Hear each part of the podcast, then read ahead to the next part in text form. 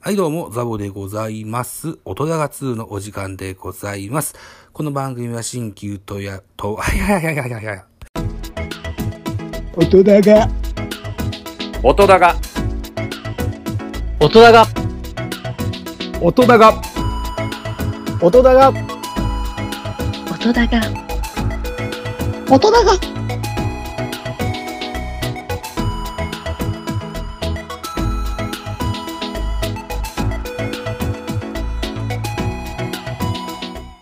音だが、はい、どうも、音高2でございます。ザボでございます。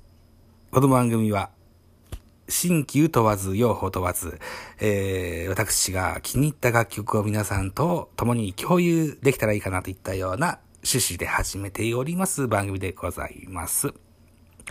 今回のお題は TV チューンズの9月の下旬号、いたところでございまして、まず聞いてもらったのは、昔懐かしバブルガムブラザーズのウォンビーロングでございました。この楽曲がですね、えーっと、トゲあり、トゲなし、トゲトゲというバラエティ番組で、えー、に出てたんですね。出てた、出てたっていうのはかかってたんじゃないんですよ。あのね、えー、カンペでですね、えー、若手のゲストにですね、えー、指示を出しまして、その通りに喋らせるといったコーナーがあるんですね。で、この日のゲストが、えっ、と、恵比寿、私立恵比寿中学校のお嬢さん方でお二人いらっしゃってて、で、え、そうね、トークーコントのような、トーク番組コントのような、そんなやつだったんですけども、えー、お相手が3時のヒロインの福田さん。で、えー、指示を出すカンペ係が A マストの加納さん。それから、ラランドのサーヤさん。で、ウォンビーロングって出してたから、カンニングペーパーに、で、それを聞いてみたいかなというふうに思って、えー、しょっぱなは、ウォンビーロングかけてみましたよ、といったところでございます。で、同じく、その回からですね、挿入歌で使われておりました楽曲をかけたいと思います。こちらです。音だが、はい、聞いていただきました。ラッキーキリマンジャロで人生踊れば丸儲けの、おーそうね、オープニングじゃないな。うーん、オープニングぐらいか、コーナーオープニングの、ところにですね、えー、イントロ部分が使われてたんです。うん。で、この楽曲、シャザムしてみたら、この楽曲、楽曲が出てきました。はい。えー、思い返せばですね、今年の夏前ぐらいからラッキーキリマンジャロ大変気に入って聞いておりますよ。で、えー、同じミュージックのトークの番組に、春尾のチルアートってあるでしょ？皆さんご存知だと思うんです。で、彼にリクエスト曲を送ったのもラッキーキリマンジャロの曲でした。週休8日。ああで、うん。それをツイッターでつぶやきますとですね。なんとなんと、ラッキーキリマンジャロのギタリストの方がフォローしてくださいましたよ。ありがとうございます。はい。というような嬉しい事件もありましたということを今思い出しました。続きまして9月の24日、ワンルームミュージック。これがシーズン3の最終回になりました。ゲスト、テイトーワでございます。大好きなテイトーワ。まずは2曲聴いていただきましょう。D ライト時代の楽曲、Groove is in the Heart。それから現在活動中のメタ5、Don't Move。2曲です。どうぞ。音だが、はい、2曲続けて聴いていただきました。D ライト、Groove is in the Heart でした。30年前に全米クラブチャートナンバーワンを獲得した楽曲となっております。作曲の DJ をテイトワさんが、えー、若き時代に担当してらっしゃいました。そして、メタ5、ドンムーブですね。うん、今現在も活動を続けられていらっしゃる、ユニットのバンド。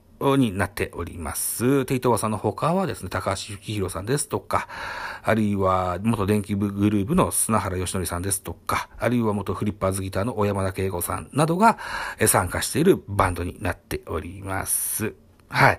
で、この9月24日のワンルームミュージックなんですけども、ゲストのテイトーワさんがですね、えー、珍しくですね、彼のミュージシャンの人生を、の半生を本人が振り返るなんていう大変珍しい、興味深い回でございましてね。うん。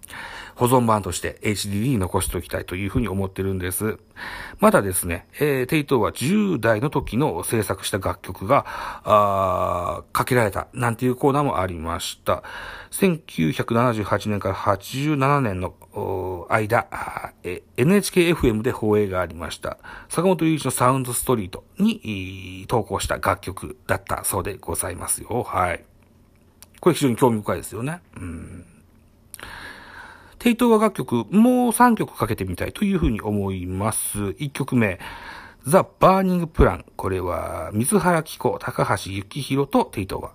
そして、 Birthday、花と、それから、細野晴臣とテイ・トウワ。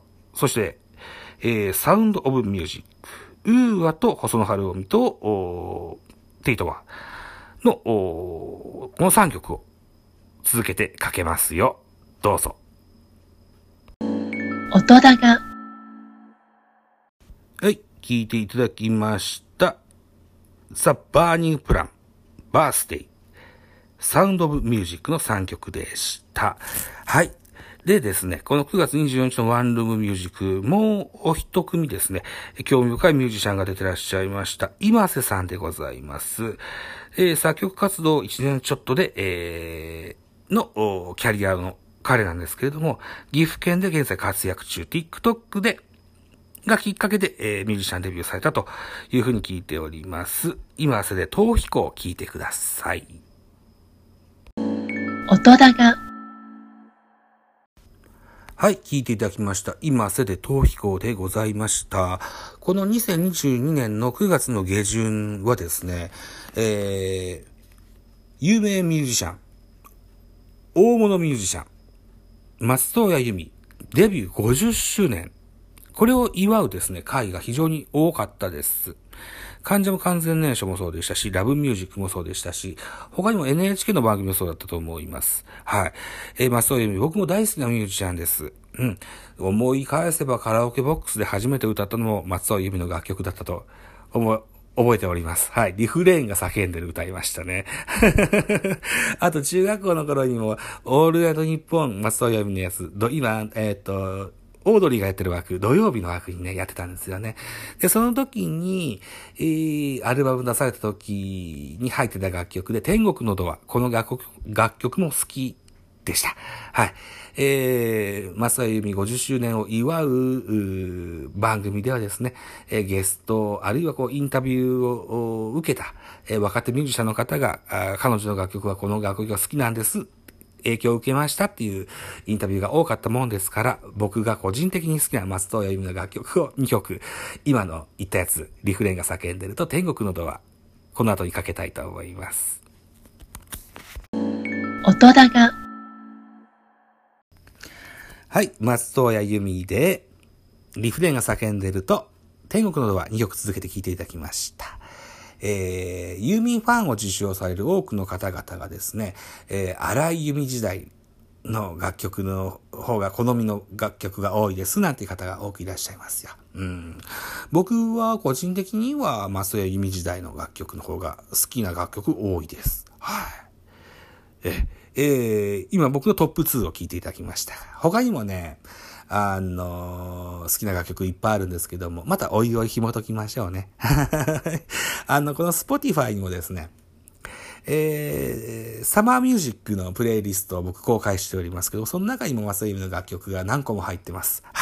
もしよければチェックしていただけたらというふうに思います。えー、そうしますと次ですね。9月の26日、ラブミュージックのライブゲスト、竜松山さんという方が出てらっしゃいました。えー、で、人気漫画をドラマ化されまして、ドラマ、オールドファッションカップケーキというドラマがあるんですって。で、その主題歌、ブルーブルーフューチャーリングマバヌアという楽曲を聴いていただきたいというふうに思います。音高、はい、続きまして、9月27日、おなじみ、ミュージック BB の BB サウンドベースのコーナー、今回はステイフリー主催の菅原隆文さんがご推薦されます、広島出身の4人組バンド僕らを紹介していきたいというふうに思います。2019年結成の僕ら、まっすぐな歌声、日常を切り取った歌詞、キャッチーなメロディー、みずみずしいバンドサウンドとは裏腹に、叙情的なライブパフォーマンスが注目を集めております。バンドでございます。キャッチーな曲と、ボーカル A の歌と、セルフプロデュース力、それからクリエイティビティの高さが推しポイントです。ということで、えー、僕ら。からですね、夏の迷惑という楽曲を聴いていただきたいと思います。音だが。はい。ということで TB チューンズ20229月下旬号最後のトークパートとなりました。9月下旬と言いながらも10月1日からです。はい。スパイファミリーのセカンドシーズンが始まりましたよと。はい。たところでございますね。うん。皆さん楽しみにされてたんじゃないですか？ね。大変ファーストシーズンが人気がありましたね。で、えー、オープニング曲、エンディング曲ともに変わっております。このセカンドシーズンのオープニング曲、バンプオブチキン、スーベニール、エンディング曲、山で色彩2曲続けて終わりたいというふうに思います。お相手はザボでございました。どうもありがとうございました。次回予告でございます。次回は、おねだりザボのリクエストーク。久しぶりにやってみたいというふうに思います。お楽しみなさってください。ではまたお会いしましょう。ありがとうございました。